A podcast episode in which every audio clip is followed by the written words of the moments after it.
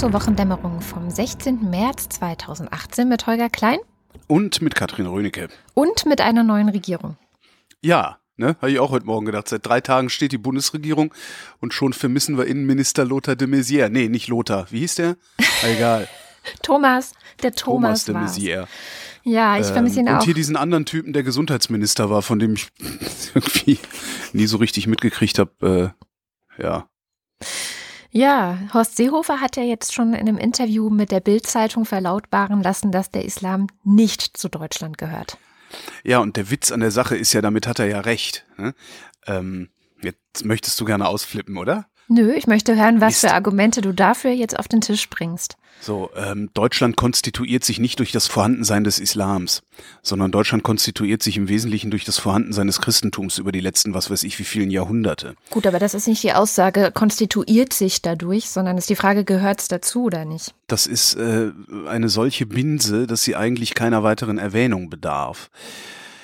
Mm, Das heißt, im Prinzip hat der Seehofer damit recht. Das Problem, was ich damit habe, ist, dass Seehofer das nicht sagt, um eine Binsenweisheit in einen einfachen Schlagsatz zu packen, sondern Seehofer sagt das, um Dogwhistle Politics zu betreiben, nämlich für die Islamhasser in diesem Land, denen ein Zückerchen hinzuschmeißen. Und das finde ich so schlimm. Also es, was, was ich daran so schlimm finde, ist gar nicht der Inhalt, den er da zu transportieren versucht oder nicht versucht, sondern der Subtext, den er da mitschickt. Und dieser Subtext ist eindeutiger, der ist so eindeutig, wie er nur sein kann. Also da gibt's auch überhaupt gar nichts dran zu, daran zu interpretieren oder sonst wie. Dem geht's einzig und allein darum, die Islamhasser in irgendeiner Form in sein Boot zu holen. Wahrscheinlich damit in Rosenheim nicht wieder 80 Prozent die AfD wählen äh, bei der Landtagswahl in Bayern. wann das. Das ärgert mich so sehr daran. Ich glaube, dass wir uns da auch einig sind, aber das mit der Binse, das sehe ich komplett anders. Ich meine, es war Horst Köhler, ne? Der damalige Präsident. Nee, das war äh, Wulff. war es Wulff. Okay. Wulff hat gesagt, der Islam gehört mittlerweile zu Deutschland. Ja, stimmt, du hast recht. Das war Wulff. Gleich am Anfang ähm, seiner Genau. Präsidentschaft hat er ja gesagt, der Islam gehört zu Deutschland. Und das ist mehr als zu sagen, Deutschland konstituiert sich jetzt irgendwie über eine neue Religion oder es ist was völlig anderes, finde ich, als zu sagen, ähm, aus welcher Religion konstituiert sich denn Deutschland?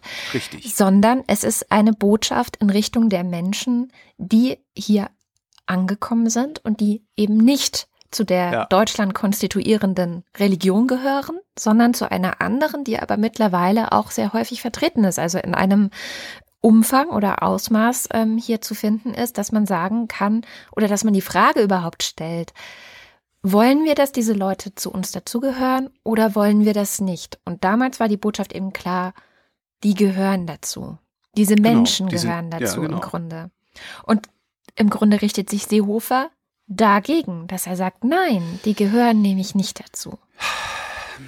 Ich glaube nicht. Also ich glaube nicht, dass er, dass, dass die Botschaft, die Seehofer senden will, äh, sich an die Muslime richtet. Ihr gehört nicht dazu. Sondern ich glaube tatsächlich, die Botschaft richtet sich an die Leute, die gerade Moscheen anzünden. Nur in Nordrhein-Westfalen haben doch gerade irgendwie ein paar Moscheen gebrannt, ne? Und das, das ist, das ist das, was, also mich ärgert das so sehr. Also, äh, ihr Muslime, ihr gehört nicht zu Deutschland. Da, Aber das steckt da, doch da kann da ja auch nicht mal, da drin, kann ja nicht mal, da kann ja nicht mal ein wäre- drüber lachen. Also, Äh. ja, da, da, dafür gehört der ausgelacht und dafür lachen die Muslime. Also jeder, jeder halbwegs denkende Muslim und jeder halbwegs denkende Mensch lacht, würde ihn auslachen für den Satz, ihr Muslime, ihr gehört nicht zu Deutschland. Ja. Sondern er sagt halt, der Islam gehört nicht zu Deutschland. Und alleine schon der Islam zu sagen, das ist halt, äh, ja, hier, ne, äh, Kompaktmagazin, politically incorrect Blog und sowas. Hm. Naja, jedenfalls ist unser neuer Heimatminister. Ja, genau. ähm, Das ist, das ist so, ne? Das, ah, das bedeutet Heimat. ja, Und man genau. darf nicht vergessen, was äh, was Wulff gesagt hat, ist ja, ähm, ich habe es mittlerweile genannt, ähm, inzwischen hat er gesagt, Wulff hat damals gesagt, das Christentum gehört zweifelsfrei zu Deutschland, das Judentum gehört zweifelsfrei zu Deutschland, das ist unsere christlich-jüdische Geschichte. Aber der Islam gehört inzwischen auch zu Deutschland. Ja, So. Und da finde ich nach wie vor hat der Wulff recht. naja, genau. Und ich verstehe auch nicht, dass die, also ich bin gespannt, vielleicht kommt ja noch was, dass die Kanzlerin da nichts sagt. Ähm, sie hat ja, gut, ich meine, das, das Interview in der Bild ist jetzt noch relativ frisch. So. Ja. Aber sie hat ja in der Vergangenheit diese Position von Wulff bekräftigt und sich auch dazu bekannt. Also das ist erstmal grundsätzlich, grundsätzlich hatte sie diese Position. Die spannende Frage ist natürlich, was wird sie jetzt tun? Na, vor allen Dingen, wie wird sie sagen, was sie möglicherweise zu Vielleicht sagen hat? wird sie ihm ja ihr vollstes Vertrauen aussprechen. Kann natürlich sein. Aber also ich würde jetzt halt, also das, das Klügste, was Angela Merkel jetzt machen könnte, ist, das irgendwie als Spinnerei abzutun. Also so ein bisschen so beiläufig, lakonisch irgendwie, ja, ja, der Horst. Und äh, heute dann auf der Bildzeitung über dem Bruch, also so, dass es an jedem Kiosk von jedem gesehen werden kann. Heimatminister Seehofer, Doppelpunkt. Der Islam gehört nicht zu Deutschland Ja. mit einem riesengroßen Nicht. Ja. Das geht an, das geht an die ganzen Rechtshandels, die hier unterwegs sind, an die ganzen Islamhasser. Ja. Würde ich drauf wetten. Auf jeden Fall. Das, also das ist für mich völlig klar. Da, darüber habe ich nicht eine Sekunde nachgedacht, ähm, was die Botschaft da sein soll. Und dass sich jetzt irgendwie dieser Zentralrat der Muslime aufspult und so, das kann ich alles nachvollziehen. Aber ich würde von jedem, von jedem Moslem, der in der Gegend rumläuft, erwarten, dass er sagt, blöder Spinner und einfach sein Leben weiterlebt. Wobei das halt Da, schwierig da hast ist, du weil, halt weil die leicht ganzen, reden, ja, ich wollte gerade ja, sagen. genau, die ganzen also, Brandstifter, die äh, fühlen sich jetzt halt bemüßigt zu Eben. sagen, so, der Seehofer hat doch gesagt, die müssen raus. Ja, dann noch eine Nachricht dieser Woche. Stephen Hawking ist tot. Stimmt. Und er ist damit echt mehr als 50 Jahre älter geworden, als ihm mit Anfang 20 prophezeit wurde. Das finde ich echt ziemlich geil. Das ist eine Unverschämtheit, oder? Super cool. Und ich habe mich dann gefragt, ob er wohl sehr häufig zu hören bekommen hat, wie inspirierend er sei. Und ob ihn das gestört hat. Ich glaube nämlich nicht. Ich wüsste ja gerne, was in 100 Jahren von Stephen Hawking noch da ist. Das wüsste Weil, ich auch gerne. Ne? Also wir haben jetzt 300 Jahre, äh, oder wie lange ja doch, das dürfte so um die 300 Jahre Isaac Newton sein. Also Newton ist immer noch da. Ja. Äh, 100 Jahre Einstein, der ist immer noch da. Die allerdings haben auch jeweils eine Physik begründet. Ne? Mhm. Also Newton die Mechanik, Einstein ähm, über die Relativitätstheorie das dann erweitert. Hawking hat jetzt nicht wirklich eine neue Physik begründet. Und ich bin mal gespannt, aber was ist, ich bin gespannt, ich werde es ja leider nicht mitkriegen. Wir müssten eigentlich den Kindern sagen, achtet mal drauf, äh, was in, in, in 70 Jahren oder so noch von Stephen Hawking übrig ist. Mhm. Also, dass er eine Inspiration für unendlich viele Leute war, unter anderem auch sicherlich ein bisschen dabei mitgeholfen hat, mir auf den Weg der Wissenschaft zu helfen Mhm. oder auf den Weg des Wissenschaft-Fanboy-Tums, weil ich ja kein Wissenschaftler bin. Äh, das ist unbestritten, aber also wir werden sicherlich auch in 100 Jahren noch von der Hawking-Strahlung reden. Ja, genau. Ich, es gab eine sehr schöne, ähm, einen sehr schönen Podcast über ihn bei BBC Documentary. Nee, Wie, wie heißt der? Entschuldigung. BBC Documentary. Ich weiß es nicht. Wie heißt denn das Wort? Das, Documentary? ja, Documentary? Documentary. Ich kann das Wort nicht sprechen. Scheiße. Ich muss wieder Sprechübungen machen. Naja, auf jeden Fall eine sehr schöne Doku über ihn. Also auch viele ähm, persönliche Leute zusammengetragen, seine Tochter, seine ehemalige Frau, dann Leute, die mit ihm zusammengearbeitet haben. Und ein, eine Sache, die mir hängen geblieben ist, die ich irgendwie extrem witzig fand, war, dass er, also er hatte ja nicht mehr richtig sprechen können, er hatte ja diesen Computer, der für ihn gesprochen Mhm. hat. Aber durch diese Muskelerkrankung, die er hatte, konnte er auch zum Schluss nicht mehr wirklich damit sprechen, beziehungsweise es hat wahnsinnig lange gedauert, wenn man ihm eine Frage gestellt hat, bis er dann die Antwort wirklich fertig formulieren konnte. Ja. Und Hm. da war so eine Reporterin von der BBC, die halt gemeint hat, ja, sie hätte noch mal mit ihm Interviews geführt. Und es war ungefähr so, dass sie pro Stunde so ein bis zwei Fragen beantwortet bekommen hat. Und dann halt meinte, sie saß dann da, ähm, hat eine Frage gestellt und dann hat es so unglaublich lang gedauert, bis die Antwort kam. Ist Und ja erstmal einen Kaffee trinken gegangen. währenddessen, nein, nein, und währenddessen sei ihr die Frage so oft im Kopf wieder rumgegangen, bis sie gedacht hätte, was für eine bescheuerte Frage. und dann hätte sie das mit den Kollegen, die noch mit äh, Hawking zusammengearbeitet haben, hätte sie das gesagt und die meinten so, ja, ja, das haben wir alle erlebt. Am besten nimmt man sich ein Buch mit, wenn man mit ihm sprechen möchte. Es gab da noch irgendwo, ich habe es leider nur am Rande mitgekriegt, ich glaube in, in Cambridge oder ja, ich glaube in Cambridge war es, ähm, haben Wissenschaftler angefangen zu erzählen, wie sie fast mal Stephen Hawking überfahren hätten oder mit ihm zusammengestoßen wären oder irgendwie sowas. Mhm. Da habe ich aber leider auch nicht genau reingeguckt. Ja. Ich war etwas unmotiviert diese Woche, Verzeihung.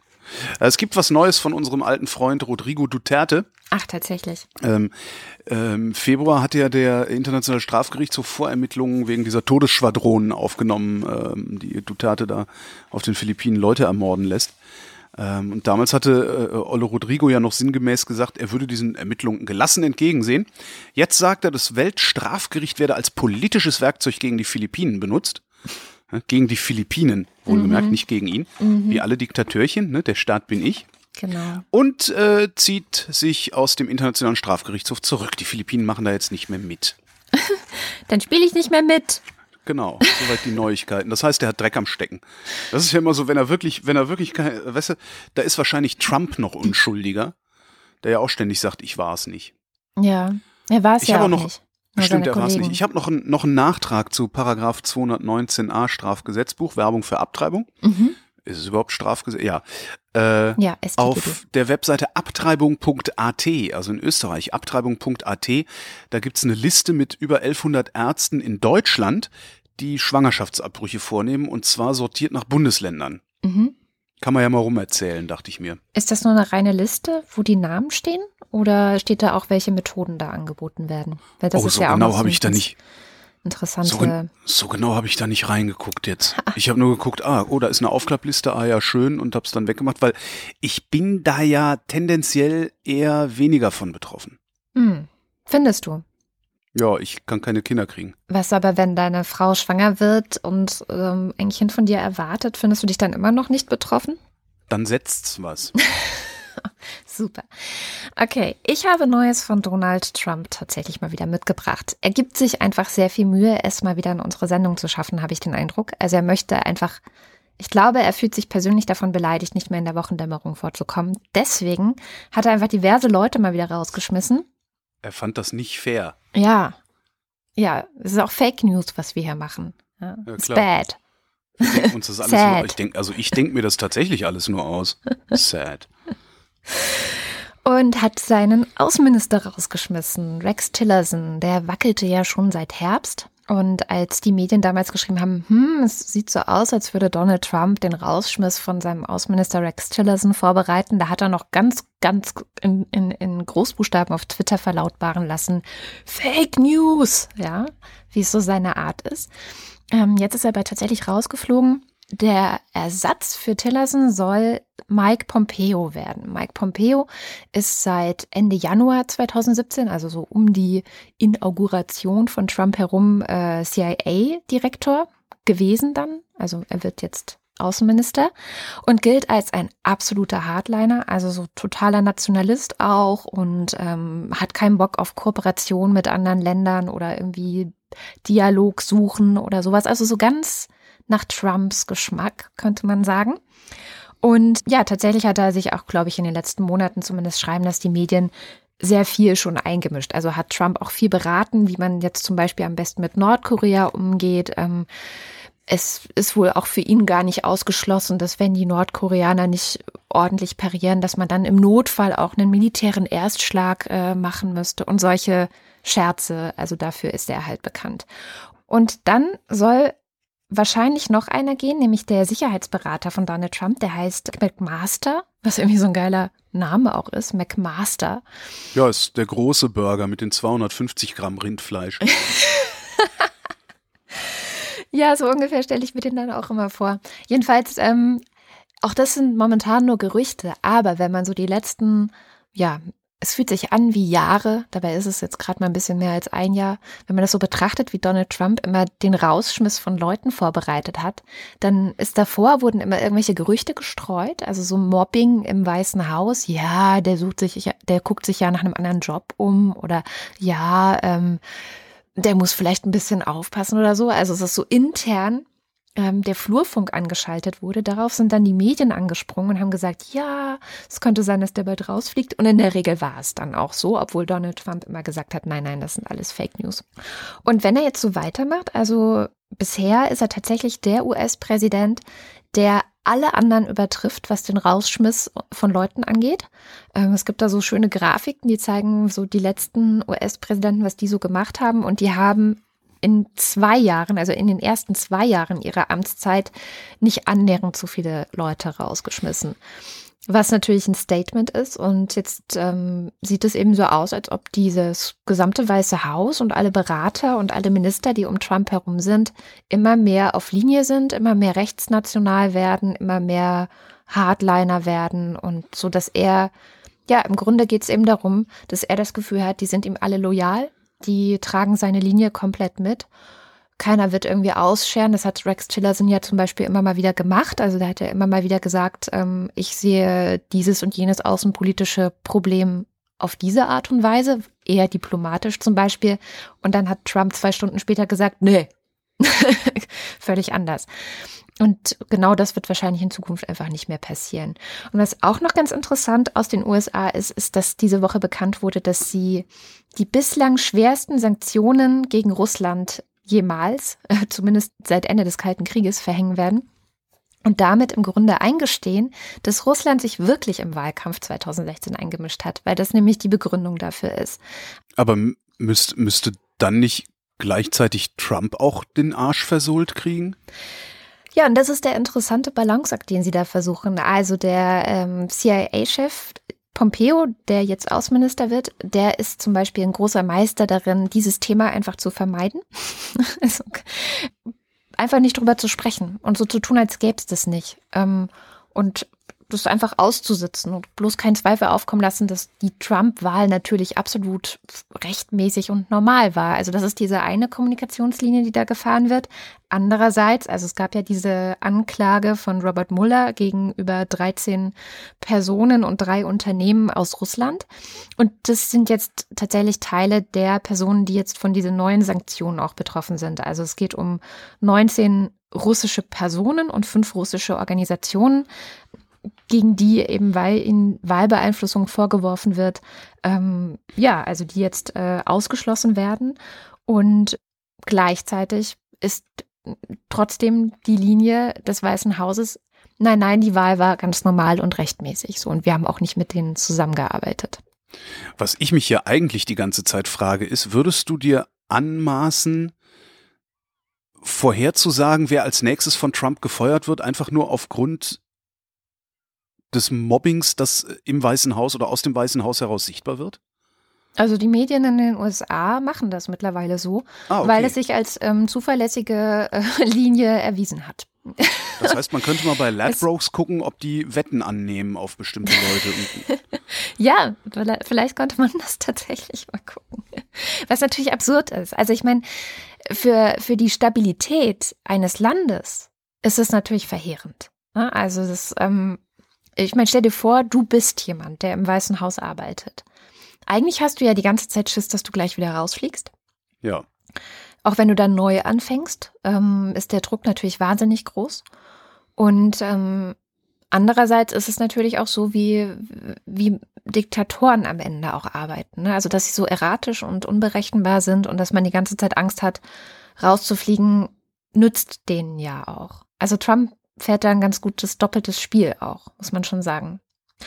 Das ist eigentlich so die Lage gerade in den USA. Es hat sich also nicht viel geändert, außer dass es immer mehr in Richtung Trump installiert seine Leute und sichert sich Zustimmung und Loyalität geht. Und was die Demokraten dann daraus machen können, das ist ja eigentlich das Interessante, ähm, ob sie das auch für sich nutzen können, weil von denen hört man halt immer noch total wenig. Also das ist eigentlich das Krasse, wie sehr Donald Trump alle Nachrichten bestimmt. Hier jetzt ja auch, aber es ist halt einfach vielleicht auch Strategie. Ja, sagt ja George Lakoff, ne? Ein amerikanischer Wissenschaftler, der sehr stark gegen Trump agitiert und der da aus der Hirnforschung draufkommt. Der sagt, die, die, die Idee, also was Trump da macht, ist, äh, sich im Gespräch halten, weil ja. egal, ob es eine gute oder eine schlechte Nachricht ist, also ob es positiv oder negativ konnotiert ist, Hauptsache der Name Trump fällt, weil das ist, was äh, das Gehirn verarbeitet und nicht die Konnotationen. Mhm.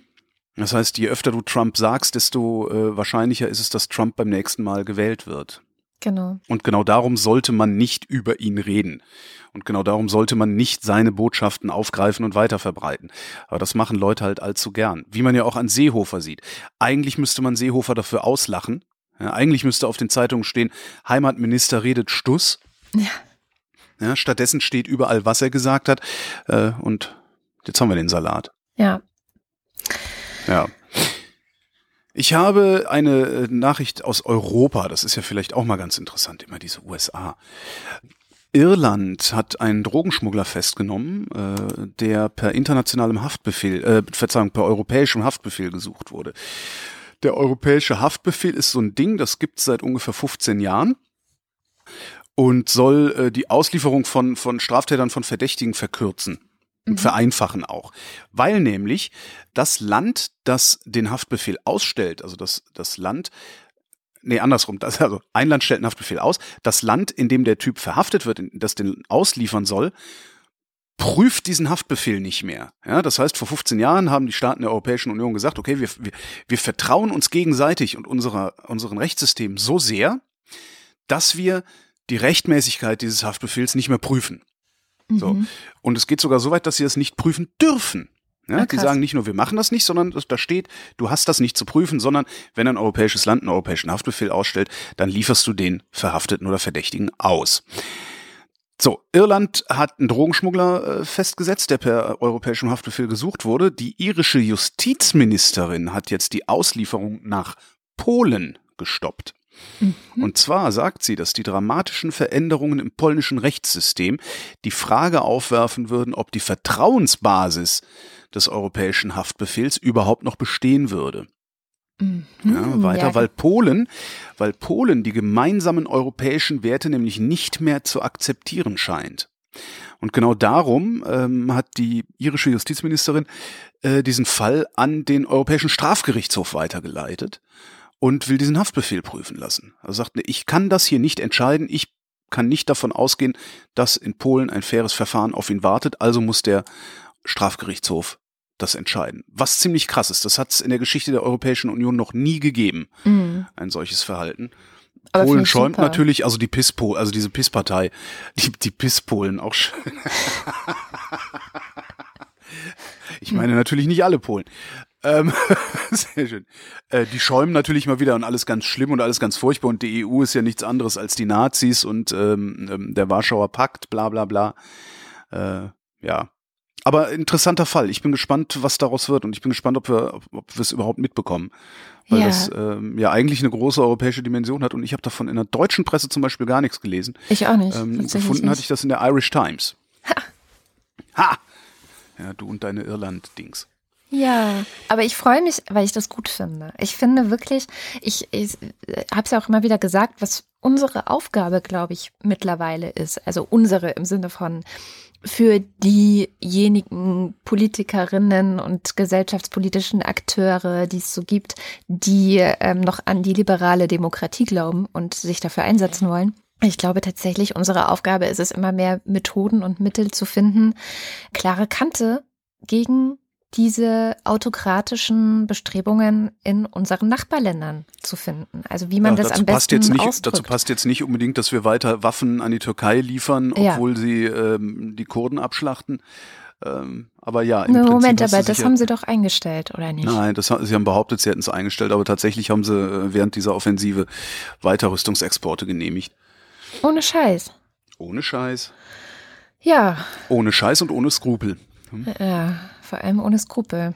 Toll. So, ja, aber ja. In, äh, von unserer jetzigen Regierung, das muss ich genau, das macht mich dann auch so traurig leider sagen, erwarte ich diesbezüglich auch mittlerweile fast nichts mehr. Also wie sie sich ich jetzt ja auch. von denen sowieso nichts.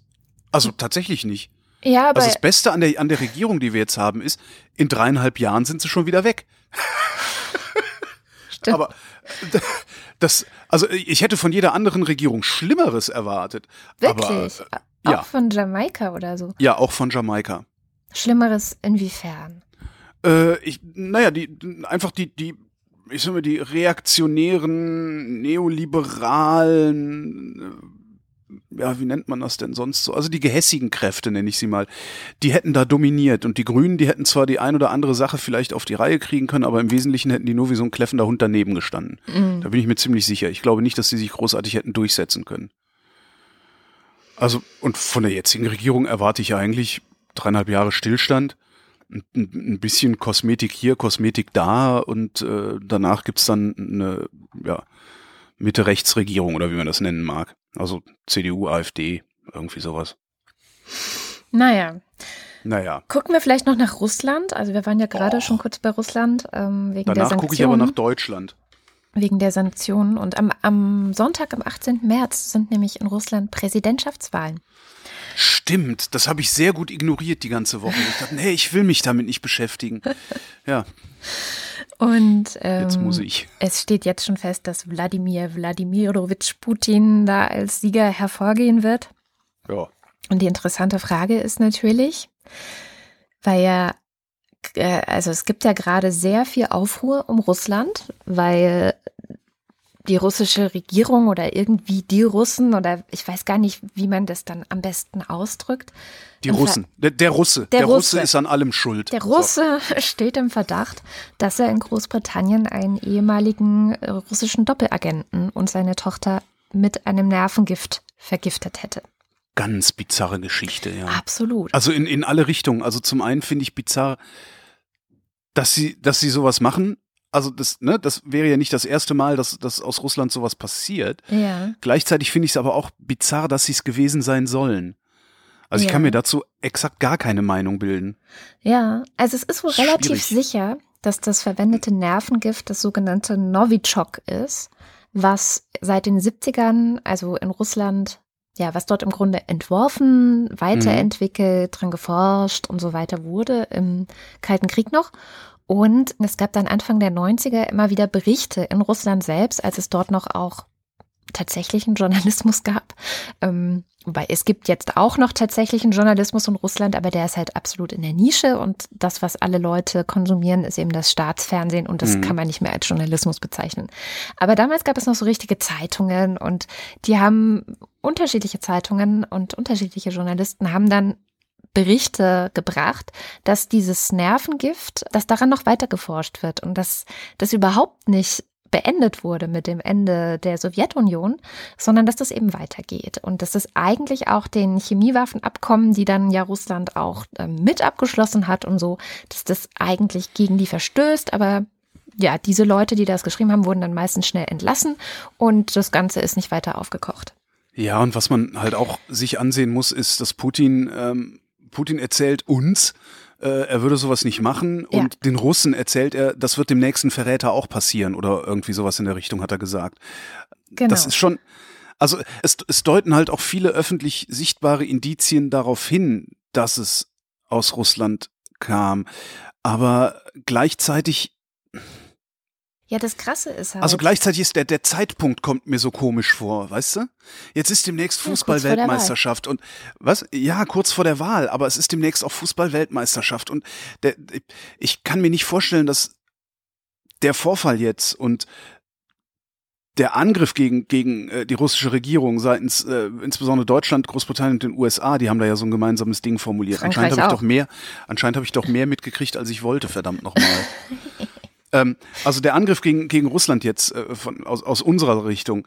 Ich kann mir nicht vorstellen, dass Putin das braucht, um die Wählerreihen hinter sich zu schließen. Mhm. Dass ja, der hätte die Wahl auch so gewonnen. Darum finde ich das so ja, komisch. Sicher. Also ich finde den, den Zeit, es, ich, irgendwas stimmt da nicht. Ich weiß nicht, was es ist, aber irgendwas stimmt da nicht. Dann was ich aber auch glaube, ist, es war keine False Flag Operation, weil ähm, False Flag Operation, also eine ich weiß gar nicht, wie man das auf äh, Deutsch nennt. Eine ähm, äh, Tat, falsche, die unter falscher Flagge begangen wird. Ja, gut, ja. Also äh, False Flag würde bedeuten, äh, westliche Geheimdienste beziehungsweise die Briten explizit hätten das gemacht, um es Russland anzuhängen. Genau. Äh, das ist eine Verschwörungstheorie und wir wissen, es hat sich noch nie eine Verschwörungstheorie bewahrheitet. Noch nie. Echt nicht? Nein. Oh, Nenn cool. mir eine. Ja, fällt mir jetzt keine ein. Nee, was ich noch sagen wollte, ich wollte mich noch ein bisschen schamlos selbst ähm, selbst promoten. Und zwar habe ich zu der letzten Frage, die du äh, du ja schon immer. Die du gerade gestellt hast, dass du dir das nicht ausmalen kannst. Also das, was das bedeutet oder wie die Leute da ticken oder was das mit denen macht, wenn sie sowas hören. Ähm, ich habe einen Podcast aufgenommen zu genau dieser Frage mit Decoder. Decoder ist mhm. diese Seite, die unabhängige Medien aus Russland, also genau diese Reste von Journalismus, die es da noch gibt, die die halt übersetzen ins Deutsche und dann auch einordnen, also wo du auch Informationen um bestimmte ähm, Sachverhalte oder, oder kulturelle Aspekte oder politische Geschichte, die dazu. Haben die eigentlich, blöde zu, haben die eigentlich eine App? Glaub nicht. Okay. Die dazugehören. Also einfach Hintergrund, der einfach, der nützlich ist, um zu verstehen, was du da liest, weil Russland ist halt schon anders drauf. Ähm, mhm. Für die habe ich einen Podcast zu genau der Frage aufgenommen, der dritte Decoder-Podcast mit Gazan Gusenov, der in Russland an der Uni lehrt und extremer Kreml-Kritiker ist. Also das geht auch. Also er meinte, dadurch, dass er so uninteressante Dinge lehrt, also er lehrt jetzt nicht Politik, sondern ähm, Literatur und ähm, ja, halt so, ne? Ja, ja, ist, äh, ist, ist vergleichende, nicht, Liter vergleichende Literaturwissenschaft. Ist nicht verdächtig, dass er jetzt plötzlich seine Studenten indoktrinieren würde gegen Putin, deswegen kann er da halt weitermachen, unbehelligt. Mhm.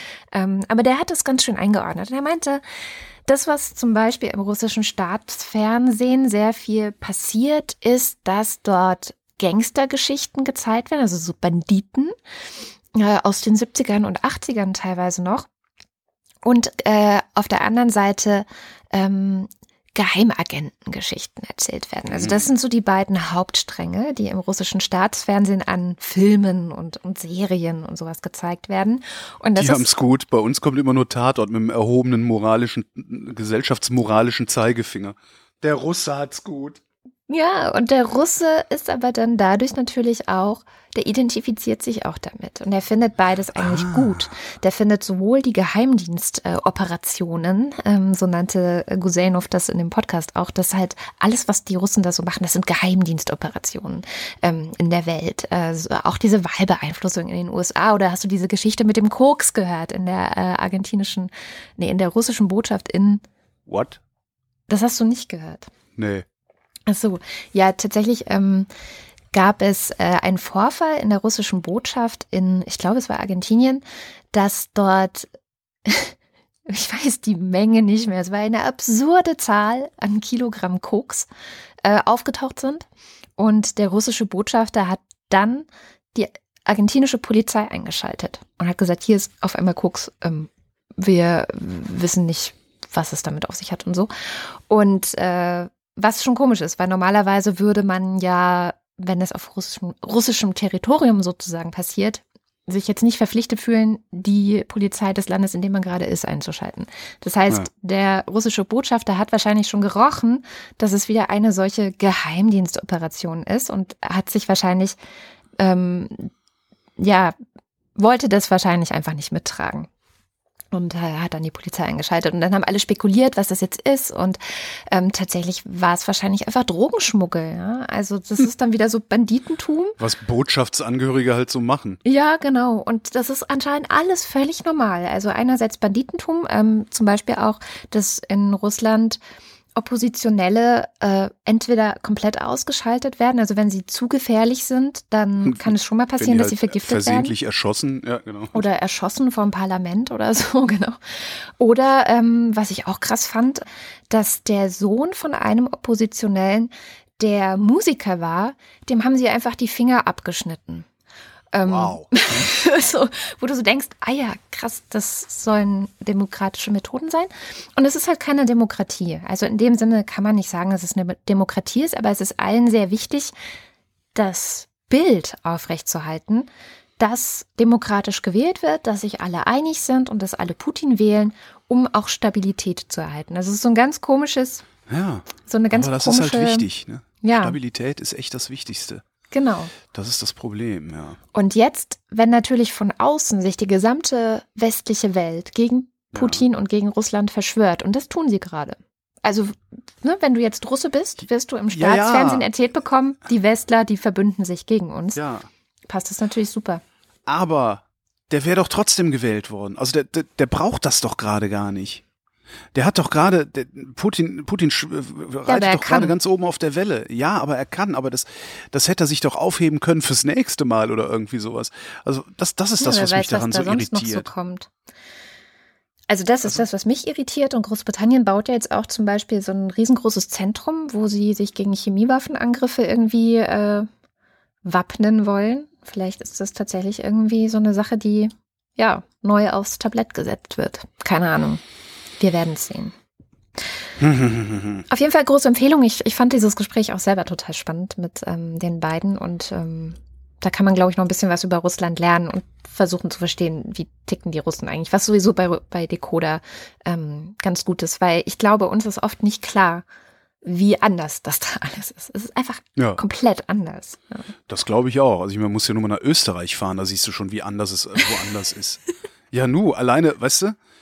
Stimmt. Paradeiser, äh, äh, ne, also das Gemüse heißt teilweise anders. Äh, Service ist nicht der Service, sondern das Service ähm, das macht natürlich macht das auch was aus Menschen. Also allein allein ein bisschen anders zu sprechen verändert Menschen schon und dann ganz woanders in einem anderen Land mit anderer Tradition und anderer Geschichte. Natürlich ist das anders. Das ist ja das Problem, was ich auch immer wieder auch bei mir entdecke. Ich glaube ja auch, dass in Amerika alle schlank, schön und erfolgreich sind. Echt? Ja, ja, wegen dieser Serien man muss, ich muss mich halt immer aktiv zur Ordnung rufen. Also ich muss mir immer, es ist wirklich eine kognitive Anstrengung zu sagen, nein, das ist nur Film. Ja, in Wirklichkeit Genauso wie sind früher bei Derek. Dick. Genau, dick, doof und Loser. erfolglos. genau. Und das ist genauso wie früher bei Derrick, bei dieser Krimiserie vom ZDF. Da, da haben selbst, also selbst die Unterschicht hat in Bogenhausen gewohnt und sowas und in hm. riesigen Wohnungen. Wenn, das fand ich immer sehr bizarr. Aber naja. Kommen wir mal zu Deutschland. Ja es gab in dieser Woche diesen Fall, beziehungsweise der Fall ist schon etwas älter, ein Urteil vom Bundesgerichtshof. Da hatte eine Frau, äh, schon ziemlich alt, ich glaube, sie ist über 80, gegen ihre Sparkasse geklagt, weil sie Wert darauf legt, auf den Formularen der Sparkasse nicht als Kunde angesprochen zu werden, sondern als Kundin. Mhm. Statt einfach die Formulare zu ändern, hat die Sparkasse es drauf ankommen lassen. Äh, das Ganze dann zum Bundesgerichtshof. Auch daran kann man schon sehr viel ablesen, wie engstirnig äh, dieser Laden ist. Der Bundesgerichtshof sagt jetzt, es gibt keinen Anspruch auf die weibliche Form. Denn das generische Maskulinum, also die Form, äh, ne, die männliche Form sei diejenige, die beide Geschlechter mit einschließen soll. Das ist natürlich Quatsch. Kann man ganz einfach überprüfen anhand von so Sätzen wie unterhalten sich zwei Fußballer in der Mannschaftskabine ja. über ihre Menstruation. So, wer dabei nicht zuckt, ja, der ist entweder sehr, sehr weit oder noch nicht mal ansatzweise aufgebrochen. Gibt noch so, treffen sich zwei Chirurgen, sagt die eine zur anderen, ist auch sowas. Ne? Ja. Also ich finde aber, das mit den Fußballern in der Mannschaftskabine, die über Menstruation reden, das finde ich eigentlich äh, so das prägnanteste Beispiel. Das, es funktioniert halt nicht mit diesem Mitmeinen. So, und jetzt habe ich bei der Publizistin Antje Schrupp diese Woche die beste These gefunden, die ich zu diesem Thema bisher gehört habe. Und zwar sagt Antje Schrupp, bei dieser Debatte geht es nicht um das Mitgemeintsein der Frauen, also es geht nicht um die Unsichtbarkeit der Frauen in unserer Alltagssprache, was diese Debatte so hart macht ja, und, und auf so viel Widerstand stoßen lässt. Klar, für euch Frauen geht es natürlich darum, ihr seid unsichtbar, ihr würdet gerne sichtbar werden. Richtig. Es geht aber eigentlich, und darum ist diese Debatte so gnadenlos, um die Sichtbarmachung des Männlichen. Mhm. Hm? Und zwar als Standardbezeichnung von Mensch. Ja. Sie schreibt, äh, ich zitiere mal, wir, also jetzt die Feministinnen und Feministen, wir bestreiten den Anspruch von Männern und Männlichkeit, das Allgemeine zu repräsentieren und uns, also den Frauen, und uns den Status des Partikularen zuzuweisen. Männer sind nur ein Teil der Menschheit, und zwar ein spezifischer Teil, der nicht den Anspruch erheben kann, für uns zu sprechen, also für uns Frauen. Weiter. Ich glaube, das ist nicht mal böse gemeint, sondern ein wirklich lange kulturell eingeübtes Männlichkeitsverständnis. Der Universalismus ist da quasi schon im Konzept mit eingebaut, etwas anderes ist undenkbar. Das heißt, und ich finde das äh, total spannend, es geht bei diesen Debatten gar nicht um Weiblichkeit, sondern um Männlichkeit. Und genau das können die Männer nicht verknusen. Darum werden die so laut. Darum diskutierst du die ganze Zeit mit diesen ganzen komischen äh, Spacken hier, diesen Maskulisten und äh, da, weißt du? Und jetzt schlägt sie vor, das hat sie irgendwo anders geklaut, passend zur Lehrerin, auch über den Lehrerich zu sprechen. und damit dafür zu sorgen, erstens das Problem sichtbar zu machen, nämlich die Männlichkeit sichtbar zu machen, die sich da so sträubt, und zweitens das Unbehagen, das Frauen schon immer haben, gewissermaßen auch an die Männer weiterzugeben. Vor allen Dingen da, wo Geschlechtlichkeit überhaupt gar nichts mit dem diskutierten Thema zu tun hat. Das finde ich total. Also habe ich gelesen, habe gedacht so, ach, guck mal an, was ist das denn? Dann habe ich ein bisschen nachgedacht, so, und wenn ich ehrlich bin, Antje Schrupp hat recht. Ja, natürlich. Ich finde diesen Lösungsvorschlag zwar ein bisschen seltsam, ähm, was allerdings, und auch selbst da, selbst, dass ich diesen Lösungsvorschlag seltsam finde, kann schon aus meinem Unbehagen kommen. Und genau das ist es ja. Also ich als Mann muss mich bisher nicht mal ansatzweise damit beschäftigen, dass ich bloß eine Teilmenge von Mensch bin. Und jedes Mal, wenn ich gezwungen werde, das doch zu tun, mich damit zu beschäftigen, dass ich eine Teilmenge von Mensch bin, jedes Mal, wenn ich das tun muss, empfinde ich eine ganz kleine Zumutung. Und ich glaube, diese Summe von Zumutungen, die man immer und immer wieder erfindet, Gender-Sternchen, äh, müssen wir über ein Gender Pay Gap, weißt du, so diese ganzen mm. Sachen. Jedes Mal, wenn ich, wenn ich, wenn ich die Zumutung erfahre, dass ich nur ein Teil der Menschheit bin, ja, das empfinde ich eine Zumutung. Also jedes Mal, das ist, ich finde das total spannend. Also es ist kein Thema, hat mich diese Woche länger beschäftigt und äh, keine Idee hat mich diese Woche, wahrscheinlich sogar in den letzten Wochen, stärker geflasht als das. Also diese Erkenntnis, dass, dass es jedes Mal eine Zumutung für mich bedeutet. Mhm. Und zwar Zumutung im psychologischen Sinne, nicht Zumutung im ich äh, rege mich fürchterlich auf Sinne. Und da kann ich mir sehr gut vorstellen, dass jemand, der sowieso mit seinem Leben nicht zufrieden ist, aus welchen Gründen auch immer, vielleicht sogar wegen Frauen, da gibt's so diverse Blogger, die, äh, da weißt du ganz genau, okay, die machen einfach alle Frauen der Welt dafür verantwortlich, dass keine Frau der Welt sie leiden kann. Dabei könnte es auch durchaus an ihnen selbst liegen. Ähm, dass die zunehmend ausflippen über sowas kann ich unter der Prämisse von Antje Schrupp total nachvollziehen. Mhm. Und ja. ich sehe übrigens keinen Ausweg, weil es wird immer eine Zumutung bleiben. Bis sich die Gesellschaft dahingehend verändert hat, dass jeder gelernt hat, jeder verinnerlicht hat, dass die Männlichkeit nur ein Teil der Menschheit ist. Super Ding. Ist noch ein längerer Text, ich habe den jetzt irgendwie etwas vulgär zusammengefasst. Ich finde es lustig, weil du mir nur Dinge erzählt hast, die ich schon wusste. Ich dachte, da kommt irgendwas Neues. Auch das, auch das mit der Männlichkeit? Ja, also aber gut, das ist, ich meine, Wahrscheinlich sei, lebe ich wirklich in einer anderen froh, Welt. Sei immerhin froh, dass es bei einem Mann angekommen ist. Das ist doch schon mal was. Yay, danke, Anke. ähm, nein, sie heißt ja Antje. Antje. ich habe noch Danke, eine gute Antje. Nachricht für den Schluss, weil wir sind ja auch schon wieder relativ am Ende angekommen. Und die ja. gute Nachricht lautet, die Kanzlei Mossack Fonseca, du erinnerst dich? Mhm, Panama Papers. Genau, ähm, stellt jetzt ihr Geschäft ein, weil sie ja durch die Panama Papers einen irreparablen Schaden Schaden erlitten hat. Ist das nicht gut? Ja, das ist gut. Unter welchem Namen machen Sie denn jetzt weiter Ihr schmutziges Geschäft? Ach, jetzt habe ich es kaputt gemacht. Arschkeks. Und Danke. Äh, damit kommen wir auch schon wieder zum Ende der Sendung, an dem wir immer wieder die Leute vorlesen, die uns besonders großzügig unterstützen. Das kann man bei Steady tun. Alle wichtigen Infos dazu findet ihr auf der Seite wochendämmerung.de slash spenden. Und am großzügigsten unterstützen uns nämlich die Ultras und der Fanclub und die lesen wir jetzt wieder vor.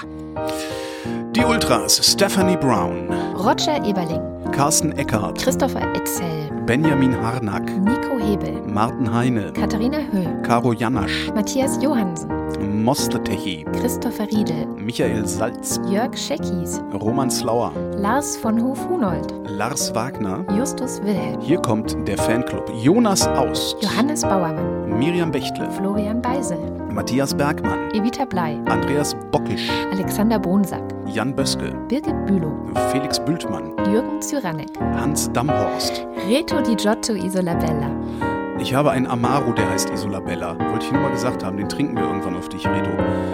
Christoph Dierberg, Jan-Peter Drechsler, Sebastian Flügge, Oliver Förster, Tamino Frank, Ralf Gerst, Anne Gesch, Anja Glage, Burkhard Gnivos, Benjamin Großmann, Dorian Grunewald, Tobias Herbst, Andreas Jasper, Philipp Kaden, Christoph Keinsner, Markus Krause, Stefan Krause, Magali Kreuzfeld, Thomas und Corinna Krosse, Michael Lamatz, Florian Link, Heiko Linke, Ines und Mike Lüders, Reni Ludwig, Thorsten Hünenschloss, Martin Meschke, Robert Meyer, Johannes Möller, Anna Neubauer, Tina Niegel, Heiko Panjas, Oliver Paulsen, Gregor Pich, Josef Porter, Thilo Ramke, Robert Reyer, Bettina Riedel, Sven Rudloff, Jürgen Schäfer, Kerstin Schmidt, Christina Schönrock, Jens Sommerfeld, Marie Stahn, Christian Steffen, Alexandra Steinert, Markus Titscher, Andrea Vogel, Yannick Völker, Nies Wechselberg, Linda Wendisch, Maren Wilhelm, Luisa Wolf, Stefan Wolf, Uwe Zieling, Martin Hesse Virginia Hübscher. und Philipp Steinkopf. Vielen herzlichen Dank. Ja, vielen herzlichen Dank. Wir lassen uns von dem Geld unsere Paläste vergolden. Du sollst nicht immer so einen Quatsch erzählen. Das führt nämlich dazu, dass viele Leute denken, dass Wir stinkreich wären und das gar nicht Geld- nötig hätten. Genau, naja, es gab neulich so eine Frage. Echt? Ja, es gab neulich so eine Frage äh, in den Kommentaren, so ein, ähm, ja, einfach Hörer, der gesagt hat, Warum naja, schickt das Blog mir eigentlich keine Nachricht, wenn Kommentare kommen? ich muss da, ich habe da, ich habe da aber, glaube ich, WordPress-Experte anwesend? ja, Nee, ich, keiner da. Ach so. ich habe da tatsächlich inzwischen ein Plugin installiert, was eigentlich dich auch benachrichtigen müsste. Hm. Jedenfalls hatten wir eine Frage, nämlich jemand, der meinte, naja, ihr bekommt doch so viel über Steady. Das müsste doch eigentlich reichen. Warum muss ich mir denn dann noch Werbung anhören? Was im Moment ja keiner muss. Also wir haben ja gerade gar keine Werbung. Es war zweimal und dann erstmal im Moment nicht wieder. Aber für die Zukunft kann ja sein, dass wieder Werbung kommt. Und Ja. ähm, da haben wir auf unserer Haus 1 Webseite mal eine längere Antwort versucht. Und die Kurzzusammenfassung ist, die Wochendämmerung ist Teil von Haus 1. Das heißt, auch wenn du immer sagst, dass du irgendwie das ganze Geld in deine Tasche reintust und dir dann Mercedes kaufst und nur noch Champagner trinken Mehrere. durch die Stadt fährst, ja, kommt ein großer Teil dessen, was sozusagen übrig bleibt, wenn Holger und ich gut bezahlt wurden, Haus 1 zugute und damit zum Beispiel auch einem Podcast wie dem von Frank Jong, der dann mit Menschen mit ähm, dem sogenannten Migrationshintergrund in der halben Kartoffel spricht oder so. Also es ist einfach der Entschluss gewesen, dass wir das alles als Team und gemeinsam machen, weil wir gemeinsam stärker sind und dazu zählt es dann eben auch, dass jemand, der die Wochendämmerung unterstützt, vielleicht in Zukunft auch den halbe Kartoffel Podcast mit quer unterstützt, äh, unterstützt. Und ich dachte, das sei vielleicht noch mal, Quersub genau. quersubventioniert. Ja, was, Genau. was man da vielleicht auch noch dann sagen könnte, ist, es ist jetzt bei, beileibe nicht so, dass mit steigenden Einnahmen von Haus 1 mein Honorar für diese Sendung steigen würde. genau. Ja. Das, nur, nur falls jemand denkt, die stopfen sich die Taschen voll. Also selbst wenn da mal, naja gut, selbst wenn 10.000 im Monat reinkämen, da würde ich dann wahrscheinlich nochmal nachverhandeln wollen. Ne? Ja, wir werden Aber- regelmäßig nachverhandeln. Also ich meine, wir sind, ja- wir sind ja ein ganz, ganz kleines, neues, junges Genau. Unternehmen und wir versuchen zu wachsen und ähm, wir wachsen ja auch langsam, aber wir wachsen und wir haben auch zum Beispiel mit allen verhandelt, dass wir regelmäßig gucken, wie viel kommt jetzt eigentlich rein und können wir nicht unseren Leuten noch mehr bezahlen. Was unser Hauptziel ist, dass alle, die bei Haus 1 mitmachen, glücklich sind, weil sie einfach so gut davon leben können, dass sie nichts anderes mehr machen müssen als tolle Podcasts. Und jetzt wünsche ich ein schönes Wochenende, weil ich wollte jetzt ein bisschen mit meinem Mercedes Champagner trinken durch Berlin fahren. Dabei viel Spaß und das war die Wochendämmerung vom 16. März 2018. Wir danken für die Aufmerksamkeit. Tschüss.